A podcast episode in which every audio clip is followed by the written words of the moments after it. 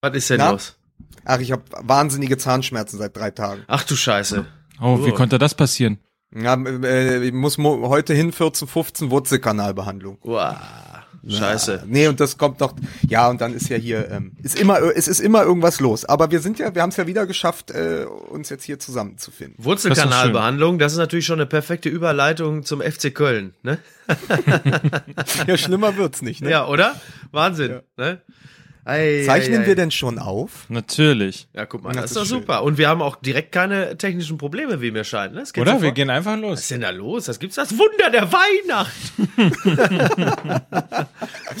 Ja, so ist es. Aber ich wollte auch direkt, Ah, direkt, da ist es, direkt, da ist endlich das Knacken. So, es knackt wieder. Also, wir haben uns zu früh gefreut. Die technischen Probleme sind zurück.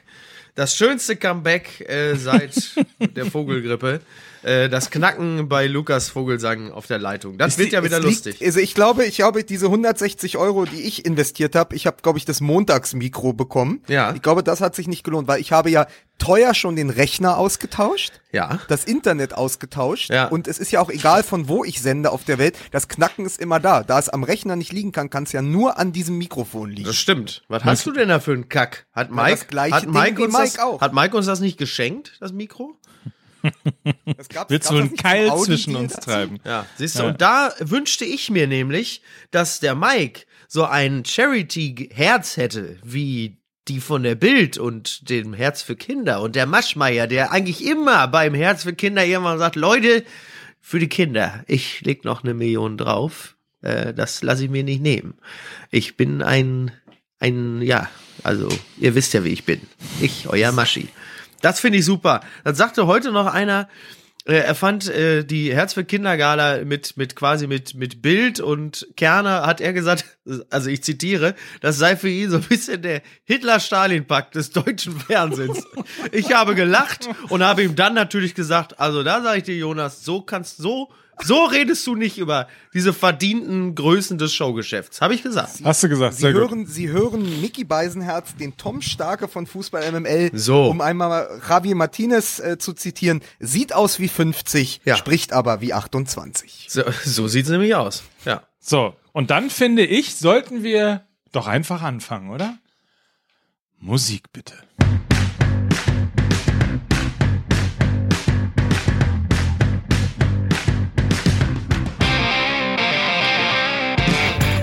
So, Wann kommt eigentlich die Weihnachtsversion davon? Mit die Weihnachtsversion ist eine Chimes? sehr, mit, mit hier Ja, Jingle so, Bells. das ist doch, wir haben doch, bei, äh, äh, Mike, wir haben doch beide lange beim Formatradio gearbeitet. da werden doch einfach immer irgendwelche Versionen, werden dann mit so Chimes unterlegt, dann so Glöckchen, die dann kommen, dass man so ein bisschen Schlittenfahrt-Feeling hat.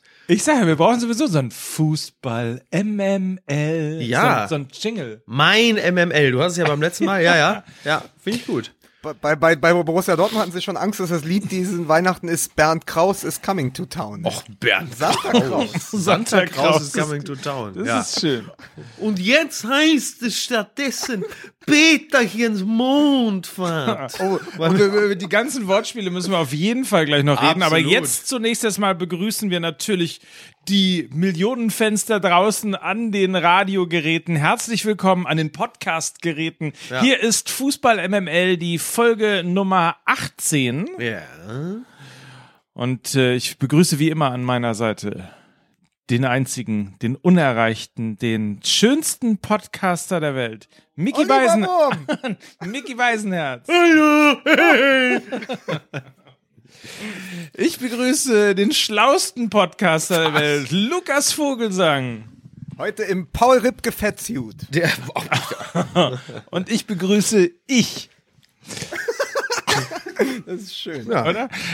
So, ist eine Menge passiert, oder? oh, Wahnsinn, ne? Kinder. Wahnsinn. Und jetzt gleich der nächste hinterher. Der Borussia Dortmund erlebt eine Petamorphose. Und Ich wollte, ich wollte heute unbedingt einfach sagen, Leute, ich weiß nicht, am Wochenende, wir waren einfach nicht da. Mike war in New York, Mickey war wahrscheinlich in Bochum und ich habe mich mal hingelegt. Wir werden auch diese Woche nicht über Borussia Dortmund sprechen. nein, nein. Warum auch? Also, wirklich, also bis da nicht mal irgendwie was sich tut, werden wir auch nicht einfach uns irgendwas aus den Fingern saugen. Ich habe ja übrigens auf Twitter gelesen, dass die, die wichtigste Entwicklung der Woche ist ja nicht etwa die Frage, ob es einen neuen Trainer in Dortmund oder in Köln oder wie auch die Entwicklung bei wem auch immer ist, sondern die Frage, ob ich Bang Boom Bang gesehen habe. Ja, da kannst du mal sehen, äh, wie sehr äh, das die Menschen bewegt. Ja. Ne? Und da kann ich nur sagen an dieser Stelle, ich habe jetzt dreieinhalb Jahre in dem Pissbunker hier zugebracht und ich habe jede Nacht denselben Traum. So. sehr gut, sehr gut, sehr gut, Mike. Das und dann habe ich mich gefragt übrigens, wie das wohl ist, wenn jetzt äh, ja am, am, am Sonntag war ja, glaube ich, das erste Training Ja. von Peter Stöger, Ja. was er wohl den Spielern gesagt hat. Ja. Und vielleicht hat er ja gesagt, ich will nicht wieder so ein Tuntenballett sehen wie letzte Woche. Sehr gut. Er hat übrigens am Wochenende, er hat auch am Wochenende in Zwickau irgendwie ein Spieler eine gelb-rote Karte bekommen und hat sich dann mal in der ganzen MeToo- und Homophobie-Debatte sehr verdient gemacht und gesagt, alles Schwuchteln hier, Ja. labern die ganze Zeit rum, aber fallen wie die Mädchen. Genau. Super. Ja, da- Super, die rote Karte, die ich. Ne? Ich habe jetzt alles gesehen. Ich habe jetzt alles gesehen. Wa- Was mir sogar aufgefallen ist, wusstet ihr, dass ähm, äh, Alexandra Neldel mitgespielt hat? Das ist doch die Wanderhure aus Sat 1, Ja, oder? äh, richtig, richtig. Und da kommen wir wieder zurück zu Peter Stöger, der äh, jetzt, der jetzt ja Trainer von Borussia Dortmund ist. Äh, auch eine Trainerverpflichtung, die im Sommer wahrscheinlich noch wesentlich eleganter rübergekommen wäre als jetzt äh, vor der Winterpause. Irgendwie sind alle beschädigt, ne? Das ist so. Das ist irgendwie, irgendwie uncool. Köln ist beschädigt, Dortmund ist beschädigt, Stöger ist beschädigt.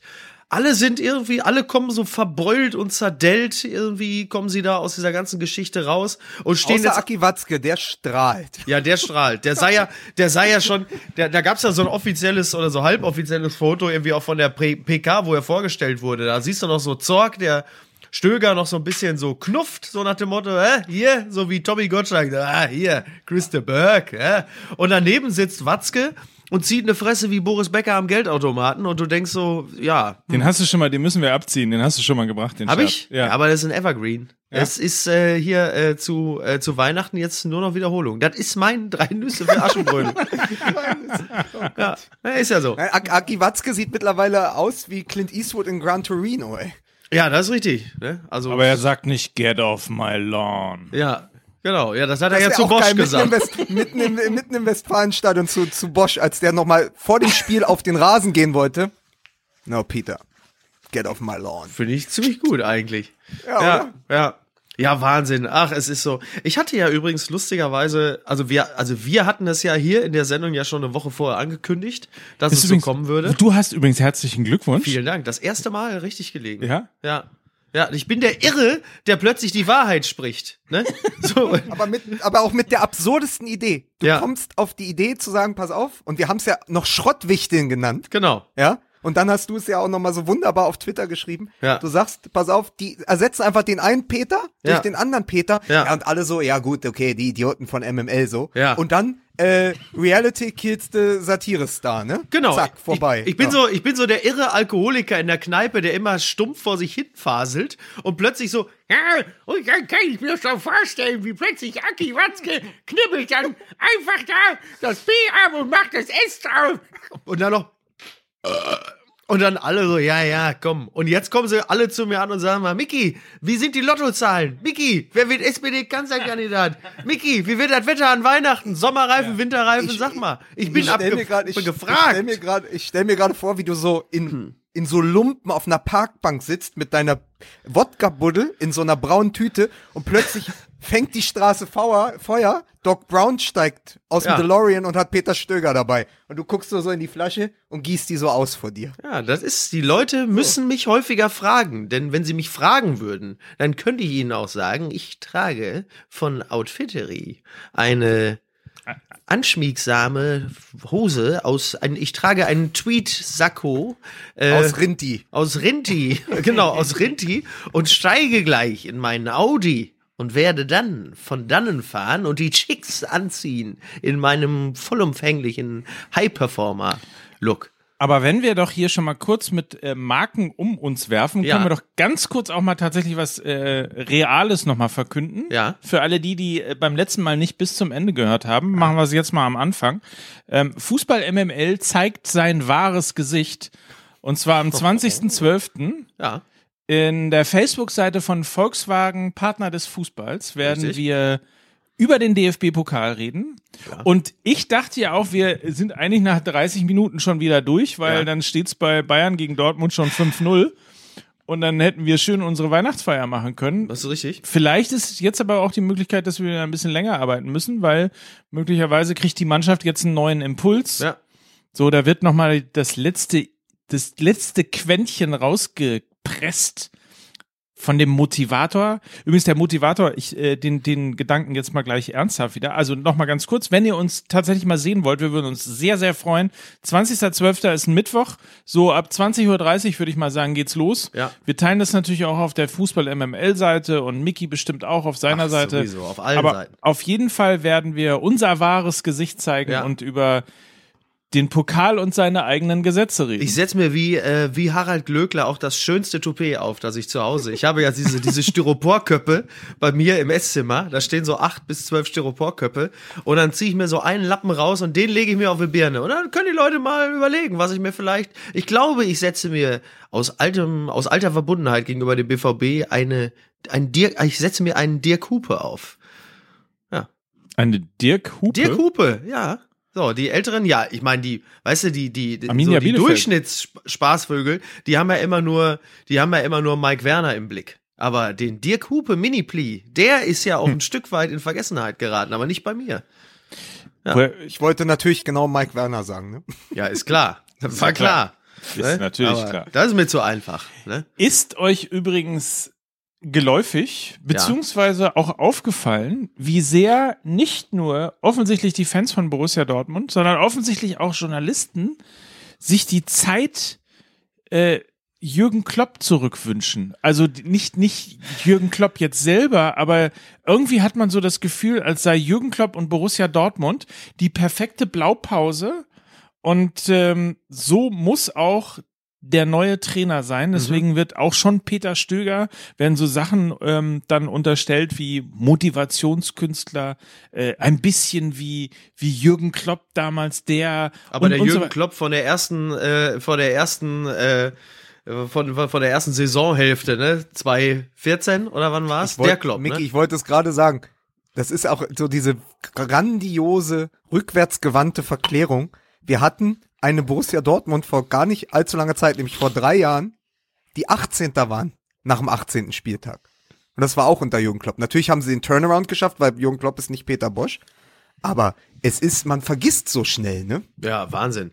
Ja, sowieso. Also da, da muss man sich, glaube ich, auch langsam als Verein mal oder auch als als alle müssen sich von dieser von dieser Klopp-Ideologie, äh, von dieser Verherrlichung ähm, auch dann mal langsam lösen. Es ist jetzt einfach vorbei. So, das, das Blöde an dieser ganzen Geschichte ist, dass die Klopp-Jahre natürlich so, so unglaubliche Jahre des Aufbruchs waren. Da war so unglaublich viel im Entstehen und es war immer so positiv. Und selbst, selbst in der Zeit, als wir 18. waren, war irgendwie eine andere Stimmung da. So, und jetzt ist das alles, ich weiß es auch nicht. Das ist so, ich, ich, ich weiß es auch nicht. Das fühlt sich alles so nach so einem Abschmelzungs, ähm, so nach so einer Abschmelzung an. Irgendwie, man hat so immer das Gefühl, das wird jetzt alles lang bis mittelfristig irgendwie, das wird alles schlechter. Es fühlt sich alles nicht ja gut auch- an. Man muss ja auch, wir haben letzte Woche hier gesessen und gesprochen, haben gesagt, naja, es gibt ja mittlerweile nicht mehr diese Feuerwehrmänner, sondern es gibt die neuerdings die Übergangstrainer. Ja. Ja. Dann holst du dir den gerade beim Tabellenletzten entlassenen Trainer in den Verein. Da muss man sich überlegen, es wird aus dem Übergangstrainer schnell ein Untergangstrainer. Da muss man ja auch mal drüber nachdenken, weil außer äh, das, was Stöger irgendwie gerade neben Borussia Dortmund die schlechteste Bilanz der letzten Spieltage hatte, wo, wo, wo bleibt denn da der Sinn? Also mir ist das völlig schleierhaft, deswegen war ich auch so überrascht. Ich habe noch so gelacht über das, was du geschrieben hattest und dann wird das plötzlich Realität, weil es ist ja wirklich so, wie groß muss die Verzweiflung sein, dass man das noch als erfolgsversprechende Maßnahme verkauft? Aber man muss sagen, Peter Stöger weiß, wie man drei Punkte holt. Ja. das ist richtig. Ja. Ja. Und, und Zugegebenermaßen geklaut von ist- Twitter, es- aber das war, glaube ich, der meist äh, gelesene äh, was, Tweet. sagt, was sagte Olli Wurm? Sagte, glaube ich, irgendwie so, was hätte er auch nicht gedacht, dass er doch noch in der Europa League überwintert oder so, ne? Ja, fand ich auch sehr gut. Ja. Ja, Wahnsinn. Ach, Mann. Nein, aber es ist so, es ist so, er war ja durch, also es ist, es ist so verrückt, weil so ein halbes Jahr nur dazwischen liegt, aber er war ja einer der Kandidaten auf die Tuchel-Nachfolge. Und dann hat, hat Köln ihn nicht gehen lassen, so wenn ich das richtig erinnere im Sommer. Genau. Und damals hätte man gesagt, passt doch gut. Ja, ein mittelgroßer Trainer, irgendwie ambitioniert, äh, geht zu Borussia Dortmund, kann sich da vielleicht ausleben, hat das bessere Spielermaterial, unaufgeregt, auch irgendwie ein Spielerfreund als Trainer. Also er ist ja jetzt nicht bekannt dafür, dass er Guardiola oder Tuchel-esk 27 Mal die Taktik ändert, sondern er spielt das durch, hat er bei Köln ja auch gemacht. Ja. Da war er quasi ja noch ein Erfolgsmodell. Du holst ihn aber jetzt, wo ja quasi nur eine Mannschaft ähnlich schlecht war wie der erste FC Köln, nämlich Borussia Dortmund in den letzten zehn Spielen. Und da kann man nur sagen, naja, immerhin, da haben sich die Vereine doch sehr gut aufeinander zubewegt. Also sind quasi zusammengeschrumpft. Ja, Aber aber wenn man, wenn man weiß, was Psychologie einfach für eine unglaubliche wichtige Rolle spielt, dann kannst du dir natürlich auch vorstellen, wenn so ein Trainer in der Kabine eine Ansprache hält und der geht raus, dass dann der ein oder andere Spieler da sitzt und sagt, ja, ja, ist klar, aber schön drei Punkte geholt in der, in der Hinrunde. Das ist echt scheiße. Das muss Um man es mit den sagen. Worten des Psychologen Wolfram ein. Ach nee, warte. Aber interessanterweise ist Stöger jetzt schon wieder bei äh, einem Verein, der entscheidende Fehler in der Transferpolitik gemacht hat. Das ist richtig. Also insofern kennt er sich ja äh, mit der Geschichte auf jeden Fall aus. Ja. Ähm, und daran sieht man jetzt aber auch in der Tat mal, ähm, welch massives, ja, welch massive Fehler Borussia Dortmund äh, gemacht hat. Äh, sieht man im Grunde genommen an der äh, Personalie Peter Bosch, weil man stelle sich vor, ähm, dieser Fußball, den wir in den ersten fünf Spielen gewesen hätten, äh, den wir in den ersten fünf Spielen gesehen haben, ähm, der wäre jetzt noch gespickt mit anständigen Defensivspielern. Ja. Dann dreht sich so ein Blatt nämlich relativ schnell und siehe da, dann äh, bist du irgendwie der große Held, weil du äh, nicht nur gute Spieler scouten kannst, junge Spieler, sondern auch noch ähm, Trainer scouten kannst, die möglicherweise gar nicht so sehr im Fokus stehen, also zumindest nicht im Fokus des Weltfußballs, Ja. trotzdem gut funktionieren und so weiter und so fort. Weil es scheint ja auch dadurch, dass es, so wie er geschrieben worden ist, es einen sehr emotionalen Abschied gegeben hat. Also scheint es ja zumindest, was das äh, persönliche oder die persönliche Ebene scheint ja sehr, sehr gut funktioniert zu haben. Also so eng liegt im Grunde genommen irgendwie Erfolg und, und Misserfolg beieinander. Total. Und eins kann man jetzt äh, schon mal festhalten, äh, Peter Bosch wird auch in Zukunft noch nicht so sehr im Fokus des Weltfußballs sein. da hat er sich äh, erfolgreich vorgeschützt. Aber es ist ähm, ja auch, Mike spielt, glaube ich, auch noch auf die Kritik von Ottmar Hitzfeld an. Also Hitzfeld hat Genau. ja erst abgesagt. Das mag ich ja am allermeisten erst absagen, ja, weil er sagt, pass auf, ich bin ab zweita seit 2014 irgendwie im Ruhestand, das tue ich mir jetzt auch nicht an. Aber dann einfach sehr gentlemanlike auch so quasi von hinten kam er jetzt ähm, mit, mit der Kritik und sagte, naja, es ist einfach die große, groß, das große, große Versäumnis ist einfach, dass dieser Verein keine guten Defensivspieler verpflichtet hat in den letzten Transferperioden. Und das haben wir ja auch schon gesagt. Und darauf lässt es sich ja letztendlich auch zurückführen. Der Rest ist ja quasi nur wie so ein Dominoeffekt. Der Rest kippt dann halt von, von der Defensive aus kippt halt gerade diese ganze Mannschaft. Und ähm, wenn sich dann aber Ottmar Hitzfeld in dieser Situation auch noch öffentlich hinstellt und zu einer Kritik hinreißen lässt, dann weiß man einfach, wie schlecht es um diesen Verein gerade bestellt ist. Möglicherweise also passiert sonst ja, nicht. Steht ja auch äh, nachzulesen bei skysport.de, relativ große Geschichte dazu auch. Ähm, auf jeden Fall sagt es möglicherweise auch viel über das Verhältnis zwischen Ottmar Hitzfeld und Borussia Dortmund aus. Offensichtlich, ja. Da gab es vielleicht einfach nicht äh, den Ansprechpartner im Verein, auf den Hitzfeld noch groß hätte hören wollen. Ja, ja und äh, tatsächlich vereinsintern äh, ist natürlich ist gerade für Watzke jetzt auch nicht ganz so leicht, weil äh, da setzt ja schon fast so ein bisschen der Merkel-Effekt ein. Ne? So lange Zeit ganz fest im Sattel und plötzlich kommen natürlich sehr viele auch aus der Deckung, die sagen, mal Aki, äh, Betschi. Bitte? Die sagen Betschi. Ja, Betschi. Betschi. Oh Gott, ey. Ja, und die dann halt sagen, hör mal, Aki, äh, was ist denn mit dir eigentlich? Willst du nicht auch mal langsam, äh, dein Handicap ist ja auch verbesserungswürdig, ne? So, gibt noch so schöne Plätze rund um Dortmund. Kannst du auch mal ein bisschen mehr Freizeit Aber, jetzt aber, machen. wo, aber wohin mit Opa? Ja, so. Oh. Was uns zur So, nächsten Frage. jetzt geht's wohin aber mit ab hier. Ober? Kinder, wohin wo- mit Ober? Ne? Ja, Wohin mit Ober übrigens- ist im Winter wieder die große, die, das große BVB-Spiel Wohin mit Ober. Wohin mit Ober? Wohin mit Ober? Ober. Aber da muss man doch auch mal wieder ein bisschen hier äh, MML-Fanpflege aus dem Twitter-Universum betreiben. Äh, unser geschätzter User und Ideengeber, mittlerweile Stichwortgeber, also quasi unsere Twitter-Redaktion, wie heißt das? CT8? Ich Ja. kenne ihn nicht. Ich kenne ihn nicht. nicht. City Aber City, er hat doch gesagt, muss äh, Borussia Dortmund den Freiburger Weg gehen. In der Winterpause vier neue Spieler und den besten Torjäger, also vier neue Spieler holen und den besten Torjäger, von dem sie zu abhängig sind, verkaufen, so wie sie es damals mit, äh, wie hieß er, Papis Demba? Ach, Papis Cissé, ja, der den sie dann in der Newcastle. Winterpause, wo sie total im Abstiegskampf waren und im Abwärtsrennen dann verkauft haben. Der hatte neun Tore in der Hinrunde geschossen. Stimmt. Dann haben sie ihn ja nach Newcastle verkauft und danach lief es aber, weil Ja. sie plötzlich äh, nicht mehr so abhängig waren. Das, ich stelle das als Frage jetzt rein an euch beide. Aubameyang verkaufen im Winter oder nicht? Ja. Warum? Äh, A, weil es jetzt noch mal richtig Geld bringt und B, äh, weil wir äh, genügend Spieler haben, die das auffangen können. So. Und zwar aus den Gründen, die Lukas genannt hat. Das nennt man ja auch so ein bisschen den Slatan-Effekt, ne? Dass die Schweden haben ja jetzt auch so ein bisschen ähm, genau diesen, diesen Effekt, dass sie sich nicht eben auf den einen da vorne verlassen müssen und dadurch äh, bewegt sich das Kollektiv wieder mehr.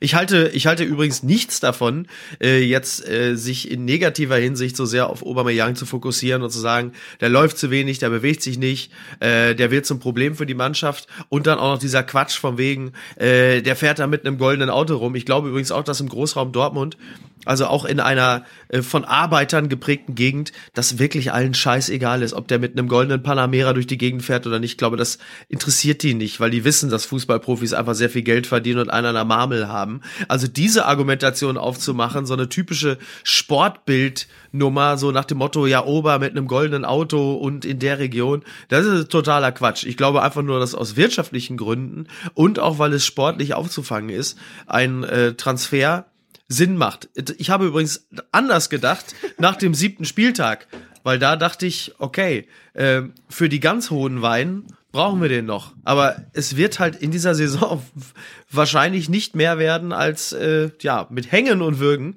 der vierte Platz. Und selbst das ist noch gar nicht sicher.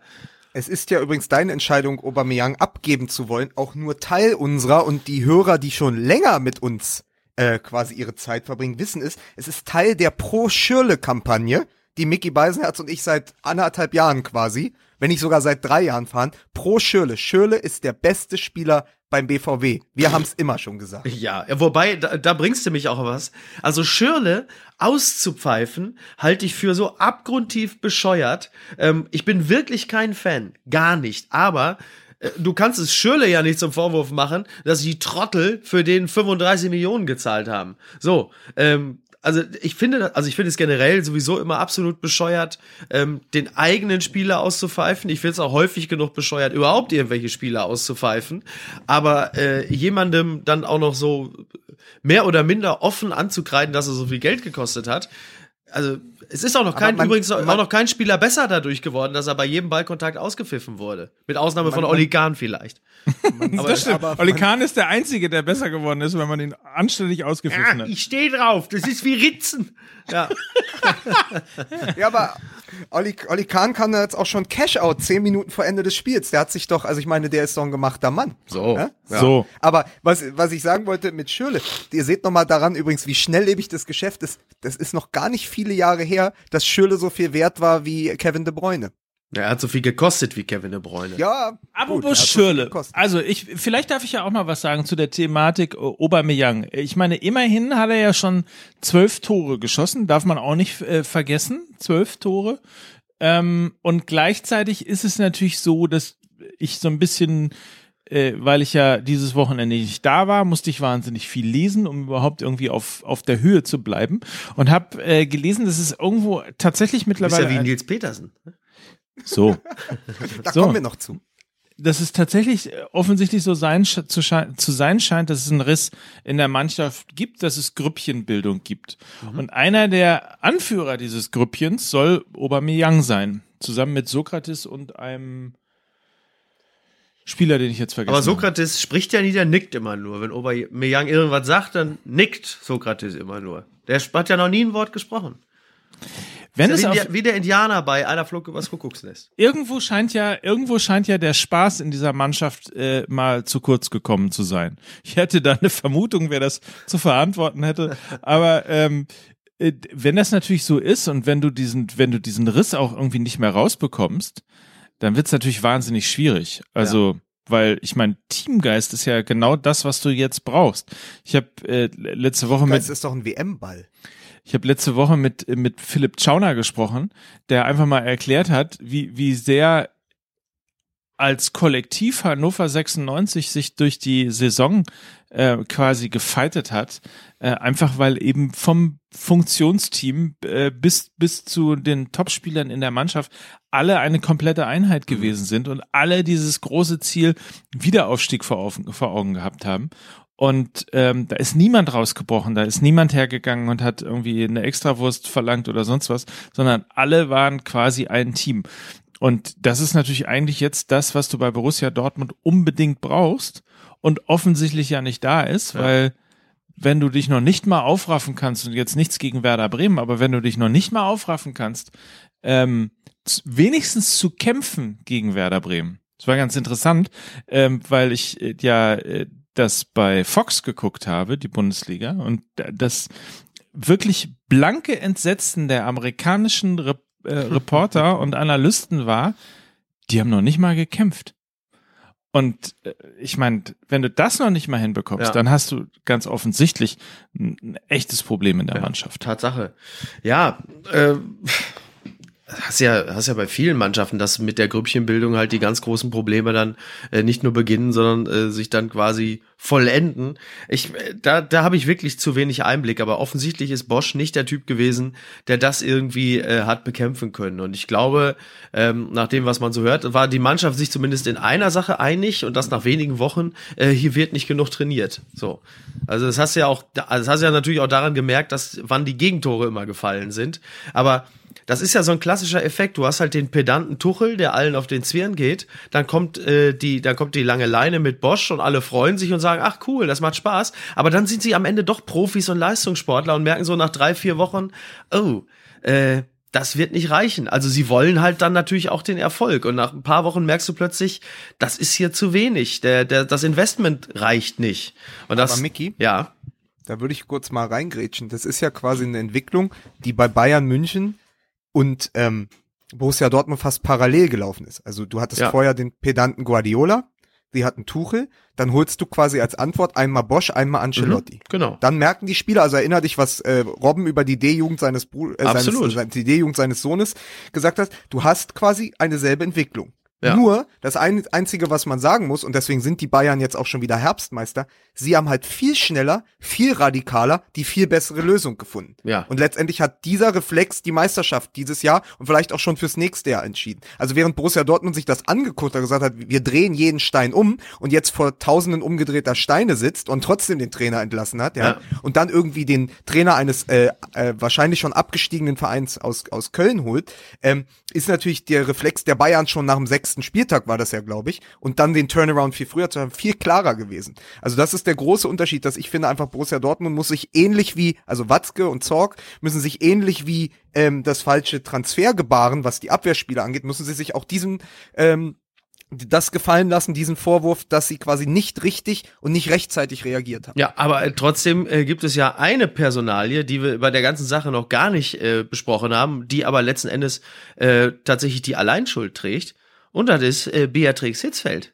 Die nämlich gesagt hat, Ottmar, du bleibst schön zu Hause, das kannst du vergessen. Ja, aber die bieten mir zwei Millionen pro. Nein, nein, du bleibst schön hier. Es ist jetzt auch bald Weihnachten. Du kommst jetzt mal mit. Äh, ich habe da im Dekoladen so eine schöne Lichterkette gesehen. Und der, ja, aber ich, also es wird mich schon reizen. Nixer. Und äh, während äh, hier Frau Heinkes beziehungsweise Kando zweimal gebellt hat, und also Frau Heinkes hat zweimal gebellt und hat gesagt, ja, Jupp, du machst das.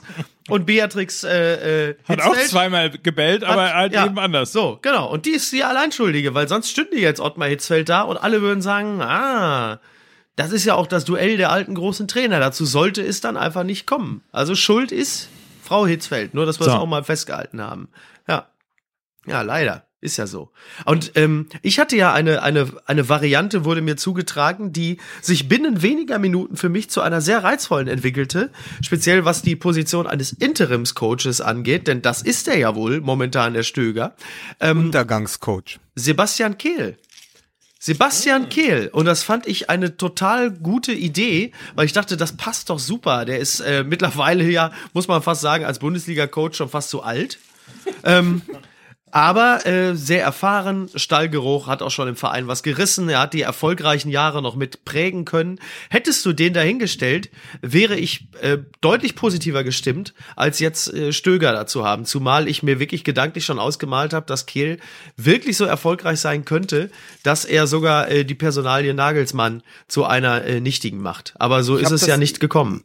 Ich habe das auch. Meine Reaktion war die gleiche, weil ich ja auch gesagt habe, so warum nicht dann mal irgendwie ein Trainer äh, mit Stallgeruch? Ja, also quasi wirklich jemand, der den Verein und auch die, vor allen Dingen ja die Befindlichkeiten und Empfindungen, die ganze Gefühlswelt dieser Mannschaft noch kennt. Ja. Also viele des aktuellen Kaders haben ja noch mit ihm zusammengespielt. Ja. Und dann hast du jemanden, den du dann auch eben mal äh, quasi einsetzt und das ist dann kein Übergangstrainer, sondern sagst, pass auf, wir gucken uns das mal an und wenn das nach der, wenn das in der Rückrunde gut funktioniert, gucken wir, wie wir damit in die Zukunft gehen. Also das Modell Kehl hat mir auch gut gefallen, aber natürlich ist das auch die große Romantik, die uns da beide antreibt. Ne? Ja, aber andererseits eine Romantik, die ja sehr gut äh, zum aktuellen Anforderungsprofil von Bundesliga-Trainern passt. Und wem es total genützt hätte in der ganzen Wahrnehmung der Welt wäre Mehmet Scholl. Ja, weil den nämlich Sebastian. Kehl, weil nämlich Sebastian Kehl keiner von den gehirngewaschenen Jungtrainern ist und weil es zeigen würde, dass auch Fußballexperten wieder den Sprung auf die Trainerbank schaffen können. TV Oh, Ja, so. der hat mir sehr gut gefallen. Ja. Aber das wäre auch der umgekehrte Weg, als ihn äh, Klopp damals gegangen ist. Klopp war ja erst äh, E- E- Event-Trainer und wurde dann ja quasi dieser große äh, Showman im ZDF. Und hier wäre es halt umgedreht, quasi äh, Kehl direkt vom, er ist auch beim ZDF, ne? Kehl direkt vom ZDF zum BVB. Finde ich ganz gut. Könnten die mal langsam irgendwie so ein Austauschprogramm starten. Ja. Stimmt. Naja. Verrückt. Aber es, wird- es passiert ja, es passiert ja leider nicht. Ich würde aber gerne, weil uns sonst wieder vorgeworfen wird, jetzt haben wir eine halbe Stunde quasi über Borussia Dortmund gesprochen, einfach mal den Übergang schaffen, weil es schon Thema ist, was letzte Woche so anklang, aber was eigentlich total da liegt. Bayer Leverkusen. Ja. Mit dem, mit dem Trainer Heiko Herrlich, den ich ja auch direkt, hatte ich auf Twitter dann äh, direkt geschrieben als Reaktion. Also wir haben ihn natürlich auch am Anfang der Saison, so wie es unsere Art ist, abgestraft für die mauen äh, Vorträge seiner Mannschaft. Aber Heiko Herrlich, jemand, der ja schon im Ruhrgebiet Trainer war ähm, und jetzt quasi dann zu Leverkusen gegangen ist und der ein bisschen gebraucht hat, aber das ist das Team der Stunde hinter Bayern München. Bayer Leverkusen, glaube ich, die letzten acht Spiele ähm, ausnahmslos äh, überzeugt, sehr gut gespielt, auch schon letzte Woche gegen ähm, Borussia Dortmund, da nur von einer roten Karte letztendlich äh, gestoppt. Und im Moment eher wirklich so die, die Mannschaft der Stunde. Was ist denn da eigentlich eure Meinung zu Heiko Herrlich und Bayer Leverkusen? Ja, ich finde ihn als Typen immer ein bisschen farblos, aber das spielt ja keine Rolle. Also die, die, die Mannschaftsleistung, der Spielstil, ähm, letzten Endes das Ausschöpfen des Spielerpotenzials sprechen ja ganz klar für ihn. Und ähm, ja, da, da, muss man sagen, äh, nicht nur die Ergebnisse, sondern auch die Art und Weise, wie sie zustande gekommen sind, äh, sprechen ja äh, ganz klar äh, eine Sprache. Also da kann man ja, da kann man ja nur den Hut vorziehen und ähm, vielleicht, äh, ja, wer weiß, äh, reicht es ja sogar für äh, für ganz oben? Fragezeichen. Ja, aber das ist ja unser Running Gag. Wir, wir haben ja schon oft, also die älteren Hörer werden sich erinnern, wir haben ja schon oft vorgelesen, wenn Spiegel Online oder Süddeutsche Bayer Leverkusen zum neuen Geheimfavoriten geschrieben haben. Ja. Am Wochenende ging es wieder los. Bayern Leverkusen, die momentan aufregendste Mannschaft der Bundesliga. Wir merken uns also den 9.12. als den Tag, als der Niedergang äh, von Bayer Leverkusen begann. Aber Scherz beiseite, ich glaube tatsächlich, dass in einer derart mediokren Bundesliga, wie wir sie im Moment haben, wo Hannover 96 plötzlich äh, in den Europapokal einziehen kann, diese Bayer Leverkusen Mannschaft, wie sie im Moment spielt, tatsächlich eine ist für die ersten vier Plätze. Ja. War es nicht so, dass es aufwärts ging in dem Moment, als Alario spielberechtigt war? Ja, genau. War so, ne? Stimmt, sie haben ja lange auf ihn gewartet und äh, sie hatten ja auch vorne niemanden. Ja. Also zumindest niemanden, der da getroffen hat. Und jetzt, äh, ja, jetzt läuft's. Ja, und vor allen Dingen läuft ja auch dann tatsächlich so sehr, und äh, das ist der Grund, warum ich es nochmal mit anspreche, weil das halt eben dieser eine Spieler manchmal irgendwie auch eine totale Veränderung auf die komplette Leistungsfähigkeit ähm, der anderen Schönen Gruß nach Köln. Ja, genau, auf jeden Fall. Auf jeden Fall. Nee, aber wenn du dir, wo wir ja auch ähm, letzte Woche schon drüber gesprochen haben, Kevin Volland beispielsweise anguckt, der auch sehr mäßig in die Saison gestartet ist. Und äh, jetzt, ich glaube, du hast es gesagt, Lukas, der Erfolgreichste deutsche Torjäger der Bundesliga ist So. im Moment. Und, Diese äh, Saison. und, und äh, dann hast du irgendwie so ein, so ein Märchen äh, mit dem jungen Harvards, der, glaube ich, der dritte Spieler es ist, der, oder der drittjüngste Spieler ist, der es schon auf fünf Bundesliga-Treffer gebracht hat. Ja. Und, äh, und so weiter und so fort. Selbst Leno wird jetzt mit Bayern in Verbindung gebracht. Ähm, also du siehst irgendwie plötzlich so ein Transfer, mag jetzt Zufall gewesen sein, glaube ich aber nicht, ähm, ein Transfer, der plötzlich irgendwie da, das letzte, Alle so mit hochzieht. ja genau, Ja, das Puzzlestück. ne? das letzte Also, wie sagte- Puzzlestück gewesen ist. Ja. Wie sagte was? Nee, ich, äh, Mickey hatte mal so einen schönen Satz gesagt, aber es, äh, es, es bezog sich auf was anderes. Es ist einfach so dieses Gefühl, du brauchtest diesen einen Spieler, der quasi alle anderen auf ein anderes, anderes Niveau hebt, weil er eben genau dieses eine Stück war, was man gebraucht hat. Und- also ja. das hatte. Und dazu passend äh, äh, fällt mir ein, ein sehr, sehr gutes Zitat meines Freundes, äh, der Philosoph äh, Wolfram Allenberger. Der hatte nämlich zu der ganzen Sache äh, gesagt, pass auf, das fand ich sehr interessant, sagte, man sieht nur mit dem Herzen gut. ja. Ja. Und da hat er recht. Ne? Ja. ja finde ich auch. Also, Von dem gut stammt gefallen. das? Wie bitte? Von dem stammt Ja, das? ja. Und mit den Augen. Mit den Augen sieht man auch gut. Ja. Ja. Kommt drauf an. Ja. Also, Ja, ja. Hat mir gut gefallen. ja. Ja. Aber es ist ja so oft, dass auch das Wesentliche auch in der Bundesliga einfach unsichtbar ist. So, hast natürlich. so, ja, ne, ist ja richtig. Ist ja. Ja. absolut, absolut richtig. Ach du, ich bin ja wirklich, ich bin ja mittlerweile einfach froh über jeden Verein, der es irgendwie schafft, da oben äh, es noch einigermaßen äh, interessant zu gestalten. Selbst Und- Karl-Heinz Rummenigge ist erzürnt. Habt ihr es Ja. habt gelesen? Ja, das habe ich, also wie, also ich habe, jetzt muss ich fairerweise sagen, wenn ich schon die Begriffe Zitat und Rummenigge in einem Satz lese, Ja. äh, dann, äh, dann, dann brodelt's bei mir schon im Gedärm. Aber das ist natürlich, das ist halt wieder so ein typischer Rummenigge. Vor allen Dingen auch, also die Europa League, äh, ähm, Absteiger in Anführungsstrichen anzugreifen wie Hoffenheim, der Verein, den er gerade Rudi und Süle weggekauft hat und dann zu sagen, ja, also weiß auch nicht, was die da treiben. Vielleicht also, auch noch und Ja. vielleicht auch noch Wagner wegkaufen. ja, also weiß ich wirklich nicht, was da, wirklich, was die da, also gibt's doch gar nicht. Äh, Kalle, du weißt schon, wo die, ach jo, da, da sind doch gute Jungs. Was ein, wirklich. Äh, Aber Ich wollte, ich wollte aber noch ganz kurz, weil ihr ihn ja auch alle kennt, ich wollte noch unseren äh, guten Freund Jan-Henrik Kochetzki ähm, Ja. zitieren, mit dem ich im Auto gefahren bin äh, durch, durch ähm, Dortmund vor einigen Wochen. Warum machst und da du habe ich mit sowas? ihm über, da habe ich mit ihm über Alario gesprochen und er war lange selber in Buenos Aires. Und er sagte, wenn Leverkusen, der war, da, da war der Vertrag kurz vorm, äh, der Transfer kurz vor Abschluss, meinte, wenn die den wirklich holen, dann wird man in ein paar Wochen über äh, Bayer Leverkusen sprechen, weil der wird sie besser machen. Das hat er schon damals gesagt, weil er kannte den irgendwie aus Argentinien, hatte den da spielen gesehen. Er gesagt, der Typ ist einfach eine Granate und er war sehr, sehr begeistert von ähm, von Bayer Leverkusen, dass sie diesen Spieler verpflichtet haben. Und gleichzeitig hat er sehr bedauert, dass das wieder ein Spieler war, wo Borussia Dortmund es quasi nicht geschafft hat, ihn zu verpflichten. was heißt wieder? Schöne Grüße Es ist, es ist, äh, wieder ist gut, weil Borussia Dortmund ja in den letzten Jahren so wenig genau, gute komm, jetzt sprechen wir Offensivspieler einfach verpflichtet jetzt, hat. jetzt alles niederreißen. Genau, alles oder? Mist, alles jetzt machen Mist. wir alles schlecht. Es war Genau. alles scheiße. Alles. Mist. Alles Mist. Ja. Naja. Ähm, haben wir uns eigentlich schon Gedanken darüber gemacht, wie die Kaderplanung von Borussia Dortmund äh, in der nächsten Saison aussieht? Zum Beispiel, also jetzt, wo Stöger Trainer in Dortmund ist, ähm, was ist zum Beispiel mit der linken defensiven Seite, Jonas Hector, wenn Köln erstmal abgestiegen ist? Ähm, dann wird es natürlich auch den einen oder anderen geben, der da äh, den Verein verlassen wird. Und ich könnte mir sehr gut vorstellen, dass sowohl Horn als auch Jonas Hector äh, beim BVB landen. Beispielsweise.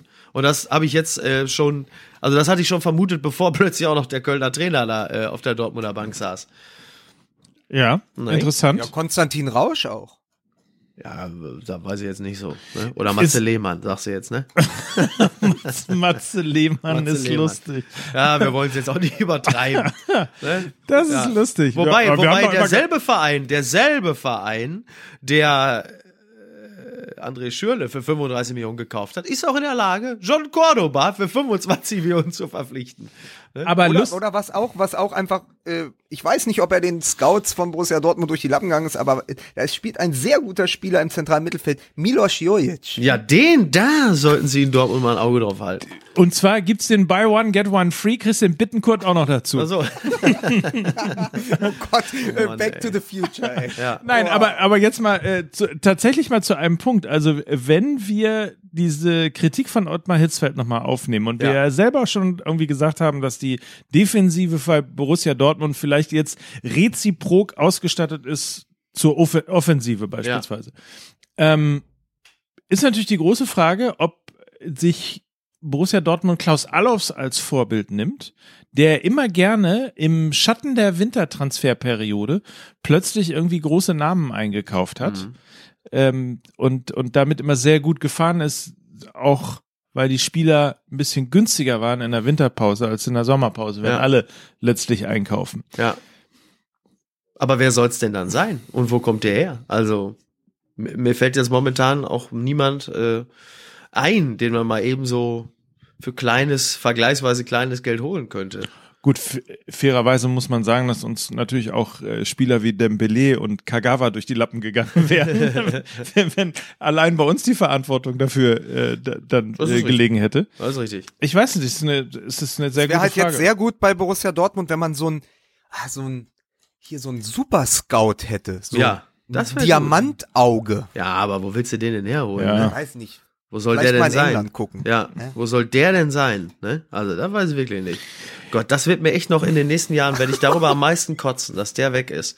Ähm, dass das passiert ist, das ist eigentlich, also Tuchel, komm, egal, aber dass er den, dass er den, sag mal, den Stein ins Rollen gebracht hat, dass der weg ist, Misslint hat, äh, das werde ich Tuchel noch lange, Aber das, lange das, aber das ankreiden. passiert halt, wenn du alle Steine umdrehst. Ja, das ist richtig. Ja, aber doch nicht die falschen. Ne? Wenn du alle Steine umdrehst, kann es auch sein, dass du den falschen Ich, umdrehst. ich versuche jetzt, ich versuche jetzt noch mal eine Hinleitung weg von Borussia Dortmund. Ja. Wieder hin zum ersten FC Köln. Du hast vorhin so schön gesagt, äh, das Gefühl, äh, Mickey mit dem BVB sei, es ist so abgeschmolzen. ja. Ja. Und ich musste am Wochenende wirklich, habe ich gedacht, es gibt ja dieses alte Sprichwort oder das einfach diese diese Wahrheit, wenn du eh schon unten drin hängst, läuft alles gegen dich. Ja. Und erst hatten wir kein Glück, dann kam noch Pech dazu. Hast du Scheiße am Schuh, hast du Scheiße ja, am Schuh. aber du stehst als 18. mit drei Punkten da, als Ja. erster FC Köln. Du denkst, beschissener kann es nicht werden. Dann weißt du, um kurz bevor das Spiel beginnt, nicht, ob es wirklich beginnen kann. Dann gehen ein Viertel deines Publikums nach Hause oder reist gar nicht erst an, weil das heißt, das Spiel wird abgesagt. Das heißt, du spielst nur noch vor halb vollen Rängen. Dann hast du das Schneegestöber. Beim Aufwärmen verletzt sich dein äh, Hoffnungstransfer Claudio Pizarro, ja. Dann gehst du auf den Platz, der halb geräumt ist. Äh, hat, dann hat der neue Interimstrainer eine Jahrhundertidee und lässt den jüngsten und schnellsten Spieler, der eigentlich Rechtsverteidiger ist, im, als zweite Sturmspitze auflaufen, ja, dem, mit dem Mute der Verzweiflung. Der schießt das 1 zu 0. Sie nehmen irgendwie das Momentum mit, ja, liegen 3-0 vorne und dann verlierst du das Ding 4-3. Wahnsinn, Also ich meine, das Ding, die Saison ist letzte Woche eigentlich zu Ende gewesen für den ersten FC Köln und jetzt dachte man, vielleicht rappeln sie sich nochmal auf und dann kommt so ein Spiel. Ja. Wie willst du als Mannschaft gegen so etwas noch einmal irgendwie aufstehen oder anspielen? Ich habe mir das anguckt, dachte, wenn wir das zu dritt als Drehbuch uns ausgedacht hätten, hätten die uns mit dem Ding verprügelt. Die hätten uns vom Hof gejagt. Ja? Es sei denn, wir hätten den Köln gesagt, die Höhner liefern den Soundtrack. Dann hätten sie gesagt, okay, wir machen's. Die Degeto hätte uns vermöbelt mit diesem Ja. Drehbuch und dann machen die das. Und dann, und dann schießt auch noch Nils Petersen diese drei Tore, über Ja. die wir ja eh noch reden wollen. Es ist doch, also es ist doch wirklich, die Bundesliga mag, wer, es schrieb ja auch, die Bundesliga mag langweilig sein an der Spitze, aber sie hat ein, das Schicksal und die Ironie, die in dieser Liga in diesem Jahr liegt, ist, ist schon großartig. Also der, der Entertainment-Faktor auf dem Bereich ist großartig. Also wenn du schon als Dortmund-Fan auf eine solche Spielentwicklung blickst und sagst, was machen die denn da, äh, dann muss es wirklich sehr, sehr weit gekommen sein. Ja, sehr, sehr, sehr, sehr speziell. Ap apropos, vielleicht kommen wir noch mal auf ein anderes Thema zu sprechen. Weg von Dortmund, weg von Köln. Ich habe zusammen mit meinem Bruder ich darf noch nicht in die Gartenhütte, aber ich darf zumindest schon wieder in die Wohnung. Äh, Gladbach geguckt. Und der hat wirklich, mein Bruder der hat gelitten wie ein Hund wegen dieser ganzen Videobeweisscheiße. Das war ja wirklich, äh, da wurde ja wirklich der Videobeweis nochmal völlig ad absurdum geführt. Äh, speziell in der zweiten sehr strittigen Szene, als es einen Elver für Gladbach hätte geben müssen. Und der Schiedsrichter rennt Richtung, äh, Richtung Videobeweis, guckt da nochmal Avengers 2 kurz komplett den Director's Cut, kommt dann wieder und sagt, nee, Freunde, kein Elver. Und alle packen sich an den Kopf und sagen, also es ist ja so offensichtlich gewesen. Und dann sagt er, ja, aber hier geht es um eine Szene, die vorher war, wo Wendt an der Außenlinie einen, Spieler wegrempelt und äh, sagt, ja, deshalb gibt es kein. Das heißt, jetzt geht es nicht mehr nur noch um die strittige Szene, sondern dann auch noch um eine Szene, die äh, deutlich vor der eigentlichen strittigen Szene war. Das heißt, er sagt, spul nochmal zurück. Ja, da ist noch, spul nochmal ganz zurück. Guck Lass mal, was mal der von Hacking für eine an- Jacke anhat. Lass mal von Anfang an Ja, gucken. mach noch mal von Anfang an. Guck mal, am Anfang tritt er eben auf den Fuß. Äh, nee, nee. Also das ist jetzt so langsam ähm, tun sie alles dafür, um diesen Videobeweis für alle komplett madig zu machen. Also das, was man sagt, es sei eine Unterstützung für den Schiedsrichter, wenn es mal eine kritische Szene gibt, sich nochmal zu vergewissern. Total gut und hilfreich, aber was jetzt gerade passiert, dass man sagt, pass auf, ich guck mir noch mal die erste halbe Stunde des Spiels genau an, bevor ich meine, äh, ab, bekloppt wirklich. Aber und alle im Stadion, inklusive der Spieler, stehen da und sagen, ja, was ist jetzt? Können wir uns jetzt freuen? Sollen wir die Arme hochreißen? Wann packen wir uns an den Kopf? Ähm, wann gibt's Rudelbildung? Gucken schon alle zum Schiedsrichter rüber und sagen, wann können wir denn Rudelbildung machen? Wir warten schon alle. Ich kann mich- irre. Ich kann mich, Das, ja, Entschuldigung. Ich kann, ich kann mich erinnern an ein Formel-1-Rennen, das ich mal geguckt habe. Es muss 1994 gewesen sein. Vielleicht auch ein bisschen später. In Spa-Francorchamps. Ne? Und damals gewann Michael Schumacher und es war großer Spaß. Kommt jetzt gleich der Name ähm, Damon Hill? Wie bitte? Kommt jetzt gleich der Name Damon Hill? Möglicherweise. Aber er fuhr auf jeden Fall noch im Benetton. Ähm, und äh, dann haben sich alle gefreut und man feierte und irgendwie so Schlachtenbummler und alle fuhren nach Hause und so weiter.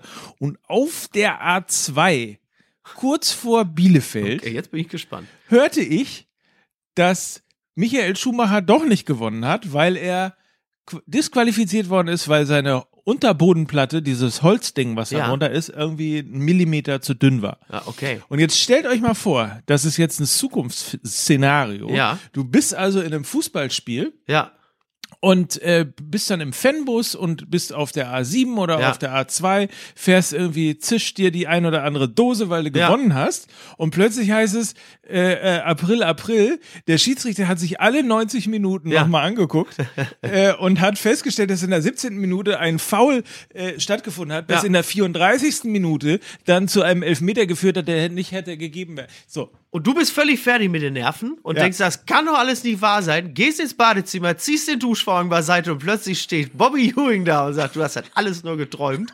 Und Rollo Fuhrmann reicht dir das Handtuch und sagt, komm, ja, das ist alles nur. Und dann kommt noch die rote und die blaue muss, man Pille. Muss, man muss mit dem Videobeweis auch nochmal über tatsächlich über das Champions League Finale 2013 nachdenken, ob das nicht schon anders ausgegangen wäre, wenn am Anfang Ja. Lars Ricken und Paul Breitner, Ja. da weiß man ja nicht mehr, wer von den Bogenschützen, Ja, richtig. Also, da muss man doch noch mal gucken, Ja, also wer da so. eigentlich mit Pfeil und Bogen. Absolut richtig. Also Leute. kein Widerspruch. Leute, meine Meinung. Ja. Der Junge bleibt in, Das- der Junge als bleibt das in Hamburg. Aber, aber, aber auch geil. Apropos, wo wir jetzt beim Videobeweis schon sind, Bayern München, Eintracht Frankfurt auch so, ne? Arturo Vidal, äh, normales äh, Zeugnis seines Arbeitstages wieder eigentlich drei rote Karten hätte er bekommen müssen, aber schießt natürlich das Siegtor, ja. Und gleichzeitig hast du aber einen Frankfurter, der schon auf dem Weg, den, den haben die ja aus der Dusche zurückgeholt. Ja, stimmt. Also der war ja schon duschen und dann gehst du hin und sagst, ey, pass auf, wir haben uns das erst mal 20 Minuten angeguckt, zieh dich mal wieder an, Ja. ja, mach mal die Haare trocken, du kannst weiterspielen, wir haben uns geirrt. Also ist schon sensationell. Nackend in Fußballschuhen zurück auf den Platz. Das muss schnell gehen. Ne? Ja. Es ist äh, ein bisschen komisch alles. Also es ist, äh, also es ist dem Fußball nicht Gefühl, sehr dass nach- zuträglich. Dass nach seinem Ende an der Volksbühne Kastorf jetzt äh, Videobeweis macht. Das habe ich immer. so habe ich das Gefühl. Die Bundesliga, großes Theater, aber irgendwie nur immer am Rand und abseits äh, Ja. des 16ers. Nico Kovac hat, glaube ich, gesagt, dass jeder andere, also alle anderen 17 Vereine hätten eine rote Karte bekommen. Die einzigen, die immer keine bekommen, sind die Bayern. Und äh, als Populist äh, äh, vom alten Schlage stimme ich da natürlich zu und sage, genau so ist es. Ja. Ist ja so. Gab es dazu schon Post von Wagner? Weiß ich gar nicht. Lieber Videobeweis. Ja, kann, oh, kann wirklich schön. cool sein. Ja, kann wirklich, ja, der schreibt ja auch an so, schreibt ja auch lieber Weihnachtsmann Ja. und so, ne? Schreibt ja auch solche Sachen. Ähm, Schreibt mein Sohn übrigens auch. ich- bitte? Ich, Schreibt mein weiß, Sohn auch. Ja, natürlich. Ja, Ich, ich weiß, du bist neu hier. genau. Du hast es nicht leicht. Wir mögen keine Fremden. Schreibt da. Ja, Post von Wagner hat den Videobeweis. Ich weiß, du bist neu hier, doch bitte geh. Wir mögen hier keine Fremden. Herzlichst hier. Ne? Ne, Noch nicht mal herzlichst, sondern einfach nur Franz, Fra- Franz Franz, Josef. Franz Josef Wagner. Franz Josef Wagner. Ja. Ja. Sonst noch irgendwie Randaspekt ähm, vom Spiel Borussia Dortmund gegen Werder Bremen. Sehr, sehr, sehr schade mit Finn Bartels. Sehr schade. Oh ja. Ich mag den sehr. Ich mag den als Absolut. Spieler und ich mag ihn auch als Typ. Also das wäre ist definitiv einer, mit dem Nils Petersen auch, glaube ich, privat mal ein Vor Bier trinken ist gehen er würde. neben Wodka Red Bull das einzige, was äh, Max Kruse besser macht. Ja, es ist echt scheiße. Also finde ich auch wirklich sehr, sehr bedauerlich. Ähm, und wenn man auch mal so hört, so, Achillessehnenriss nach Tritt, das ist irgendwie nie schön. Ähm, das hat Nee. wenig, Nein, hat wenig Glanz. weil es, es ist ja, du könntest ja jetzt hier auch an dem Montag stehen und sagen, unter dem neuen Tra Trainer Kohlfeld, Werder Bremen klettert wieder, gewinnt äh, auswärts plötzlich sogar und dann auch noch, äh, na, noch bei Borussia Dortmund kann man nicht sagen, aber sie haben halt auch in Dortmund gewonnen. Und du hast eigentlich wieder den Traumsturm zusammen, aber es ist halt ein dermaßen teuer erkaufter Sieg gewesen. Janusovic ja, glaube ich, auch noch verletzt. Ne? Ja. Und dann gehst du da raus und willst, bist halt auf der Autobahn im, im Mannschaftsbus und denkst eigentlich geil irgendwie. Wir haben jetzt die letzten drei Spiele wirklich gut gespielt. Wir haben in Dortmund die Punkte, geholt, aber es legt sich so eine bleierne Schwere auf die Mannschaft, weil sie einfach wissen so, okay, zwei unserer besten Spieler fehlen jetzt und wir haben eben nicht den Kader von Bayern München. Also das Ja. fand ich für Werder Bremen so als Randgeschichte echt traurig Ja. am Wochenende. Tatsache. Absolut. Sehr, sehr bitter. Yep.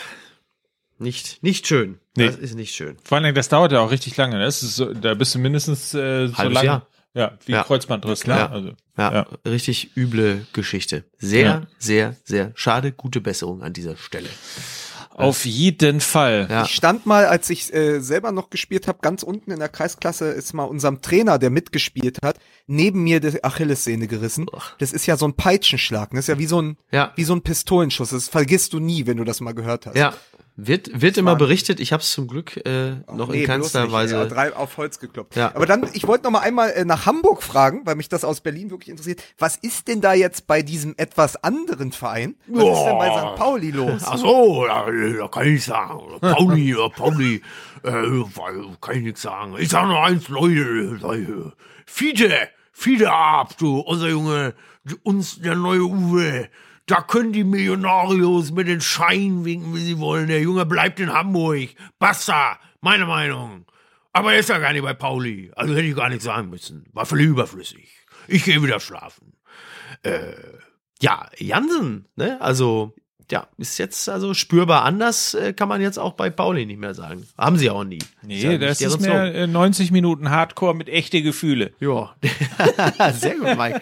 Du wirst immer besser. Ich habe mir alle, du glaubst, doch nicht, dass du ich, sehen. du glaubst doch nicht, dass mir das nochmal passiert. Ich habe mir natürlich alle wichtigen Zitate von Ja. Bang Boom Bam aufgeschrieben. Selbstverständlich. Noch im Flieger habe ich mir das angeguckt. Ich habe normalerweise ist glaube ich eine eine Stunde, nee 136 Minuten oder so. Ich Ja. habe glaube ich mindestens zwei Stunden geguckt, weil ich immer angehalten habe, mir die Zitate. Ich habe auch unser Hast du Schlusswort. wirklich, hast du dir den Film auch angesehen? Ja, natürlich. Ich dachte, du hättest nur die Zitate im Netz gegoogelt. Nein, ich habe mir den Film angesehen. Ach, geil. Ja, Ja? und? Ist ja wohl ein Top-Film. Ja, Top-Film. Ja, also, ne? Ja. ja. ja. gut, ne? Du gut, ne?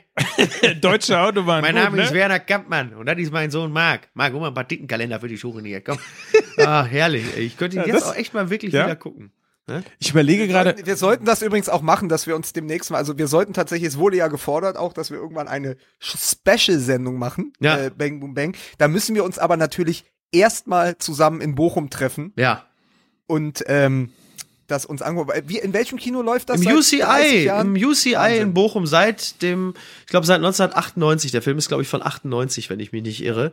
Und seitdem äh, läuft er da im Kino. Das gibt's hier in Berlin nur mit dem Paul Kalkbrenner Film Berlin Calling. Der läuft jetzt auch im zehnten Jahr gleich. Ja, mit dem kleinen Unterschied, dass Bang Boom Bang super ist und Berlin Calling ein totaler Kackfilm. So, dass das jetzt auch mal raus ist. Ne? Ja. Was eine prätentiöse Scheiße, wirklich. Ja, so, So. meine Meinung.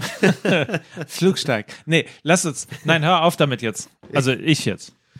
Ja. Ähm, Ich wollte noch, äh, wenn wir schon mal dabei sind, Ja. wir wollten ja eigentlich äh, tatsächlich mal einen interaktiven, also sozusagen einen User-Generated Podcast machen richtig. und gucken, was auch noch so an so wie Gottschalk Post Live, nur noch. Nein, so wie, be, so wie, wie Betrunkene schreiben Drehbücher von Joko und Klaas. Oh, sehr Genau gut, so. sehr gut. der eben schon zitierte CT8, Ja. der, den ich im Verdacht habe, nur deshalb an uns so viel zu twittern, weil Ja. er hofft, dass wir ihn im Podcast nennen. Ich glaube auch der Fame, ne? Aber er muss man Fame. auch dazu sagen, er wird von Mal zu Mal besser. Schreibt nach Nils Petersens ehrlichen Worten von der letzten Woche, Stichwort Verblödung, seinen drei Toren gestern und dem Spiel KOE, Hashtag KOE SCF insgesamt, Wat, kann wat? die Folgen, kann die kommende Folge Fußball MML eigentlich nur dumm kickt gut heißen. Ah, schön, schön. Ja, wobei es ja nicht stimmt, weil Petersen ja nicht dumm ist, ne? Also, aber ich war, ja. Na, Also, dumm ja, ist ja nur, nein, ist Ja, nein. Du Wer ist bist dumm? der, der Dummes tut. Oh. Oniswaki Malipons heißt das ja, doch, oder Leben ist wie eine Aber Schachtel noch mal- Scheiße. Du weißt immer, was du kriegst. Ich, ich muss, ich muss noch, geil, ey, äh, Dieter Krebs als Forrest Gump ist ja genial. Aber pass mal auf, pass auf, ich fand das so toll und ehrlich, dass er im Fokus wirklich sagt, die Fußballbranche ist oberflächlich und wir Fußballer sind nicht so belesen, ja. Salopp gesprochen verblöde ich seit zehn Jahren, halte mich aber über Wasser, weil ich ganz gut kicken kann. So ein Interview zu geben und dann drei Buden zu machen, ist, ist doch nicht schlecht, oder? Ja, das ist wirklich eine perfekte Komposition. Also so muss man es machen. Petersen ist ja eh ein super Typ. Es gab ja irgendwie auch so ein längeres Feature, was bei YouTube auch mal rumgegangen ist über ihn. Das war äh, sehr, sehr schön zu sehen. Du merkst, da ist einfach jemand sehr aufgeräumt, sehr klar. Und ähm, wie, wie sein eigener Vater sagt, äh, stellt er ein, sein Licht ein bisschen unter den Scheffel. Aber ähm, ja, es kam schon gut. War einfach wirklich sehr sympathisch. vor allen Dingen, er sagt, er sagt ja auch, ich habe nichts gelernt, keine Ausbildung gemacht. Die anderen Leute können wahrscheinlich viel mehr als ich. Manchmal schäme ich mich, weil ich so wenig Wissen von der Welt besitze. Und ich dachte erst, ich lese ein Söder-Interview. Ja, genau. Genau. Ach, Söder ist doch hier dein Freund, ne? Na, den finde ich richtig gut. Ja. Den finde ich richtig Interessante äh, Seitenbemerkung, Randnotiz, ähm, dass er ein Spieler des SC Freiburg ist. Also will damit sagen, äh, gefühlt lebt da so ein Trainer natürlich oder bringt äh, ja sowieso immer eine eine sehr soziale Komponente mit rein, der auch sich nicht zu schade ist, auch in der Pressekonferenz äh, mal, mal Dinge zu kritisieren, auch mal äh, etwas größere Dinge zu kritisieren und irgendwie ähm, ja, mich wundert das gar nicht, dass er Es überträgt sich auf den einen oder Genau. anderen Spieler mit einer, sagen wir, mit einer Grund, mit einer grundsätzlichen Intelligenzbegabung, äh, da verfängt das dann, ja, das stimmt. Man sieht, man sieht das übrigens äh, sehr gut, weil du das ansprichst, also quasi diese, diese Geschichte, die Verbindung irgendwie jetzt in diesem Moment Streich Petersen. Aber ich finde, man sieht das auch, ähm, an dem, du hast es ja schon erzählt, dass du, ähm, Mike, dass du Kevin Prince Boateng getroffen hast. Und auch bei dem sieht man so, wenn, wenn da das richtige Umfeld da ist, wie es jetzt scheinbar zu sein scheint in Frankfurt, dass sich sowas dann auch schnell potenzieren kann. Also Ja. das wirkt ja auch alles sehr, noch mal mehr aufgeräumt, seitdem der in Frankfurt da mit Nico Kovac und Freddy Bobic äh, seine Abende verbringen kann. Ne? Ja, der hat übrigens sehr lustig, äh, ist ein wirklich, muss ich auch mal sagen, ein Interview, auf das ich echt stolz bin, kann man mal googeln, meine Elf, äh, Kevin Prince Boateng, ähm, und hat lustigerweise gesagt, äh, da haben wir über, über, ähm, über, auch über Fußballer gesprochen und wie die sich so persönlich geben und so weiter und so fort, dann ging es halt um Frisuren etc. etc. Und dann sagte er nur, äh, ganz ehrlich, ich habe überhaupt nichts dagegen, wenn die ihre Leistung bringen, äh, und, und äh, wenn sie sich den Arsch aufreißen, dann zahle ich denen auch noch den Friseur. Fand ich ganz schön. Ja. Ja, er hat Aber ja auch, hat- er hat hat- ja auch recht, ne? Ja. Also spielt ja, Aber was hat der noch gesagt über Rassismus? Das Zitat hattest du doch auch noch mitgebracht Ah, ja. aus dem. Äh, er er hat gesagt, manchmal habe ich das Gefühl, dass wir mehr ähm, gegen Pyro kämpfen als gegen Rassismus im Stadion. ja. Und da kann er natürlich äh, nur wirklich ein gewaltiges Wort mitreden, da er ja äh, in, in Deutschland, in einem Land ist, in dem das auch nicht komplett fremd ist, aber vor allen Dingen in Italien äh, gespielt hat, wo das ja ein massives Problem ist.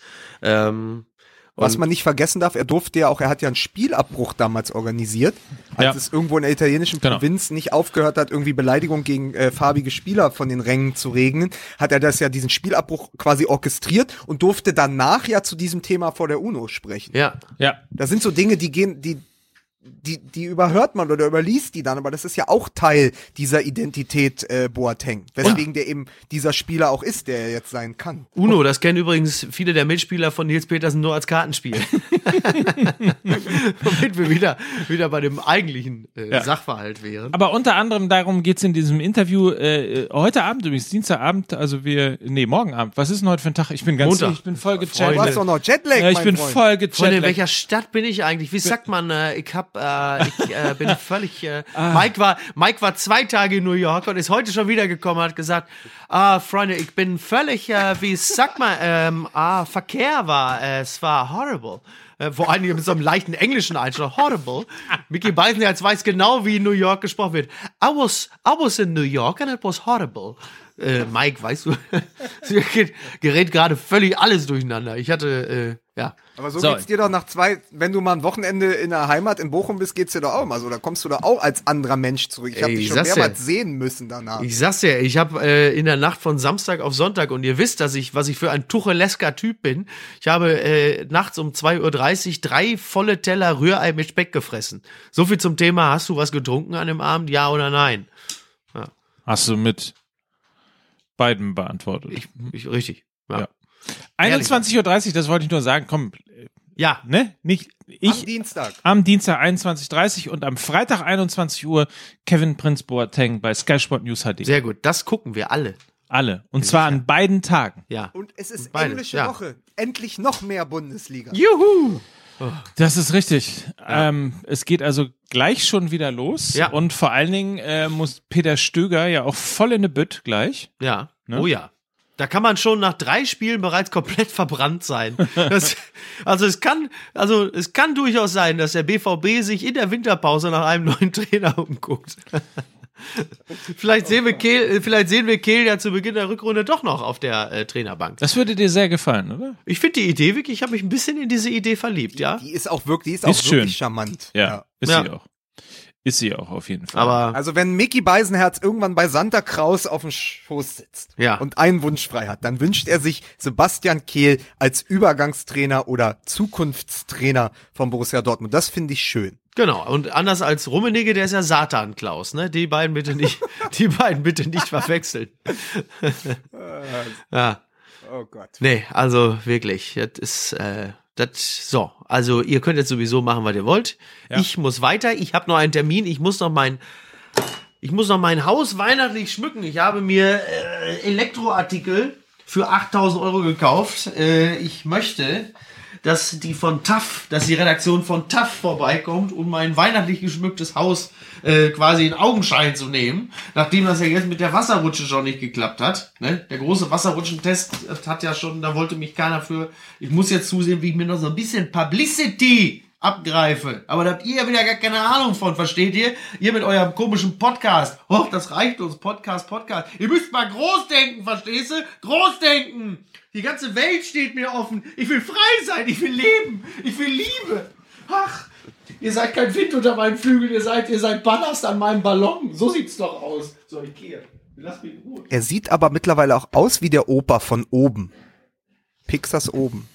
Mit Mickey Beisenherz. Als Ich will Opa. leben. Ich will frei sein. Was ich ein bisschen schade finde, ist, dass ich so einen schönen Abschied für diesen und Abschluss für diesen Podcast äh, natürlich powered by Bang Boom Bang Ja. mir aufgeschrieben hatte. Manche Menschen träumen ihr ganzes Leben lang ihren Traum und irgendwann wachen sie auf und stellen fest, dass sie sich an ihren Traum überhaupt nicht mehr erinnern können. Ja, ja. Macht immer schön weiter, ihr kleinen Wichser. Ich vermöbel jetzt draußen eine. Penner. Jetzt geht's ab.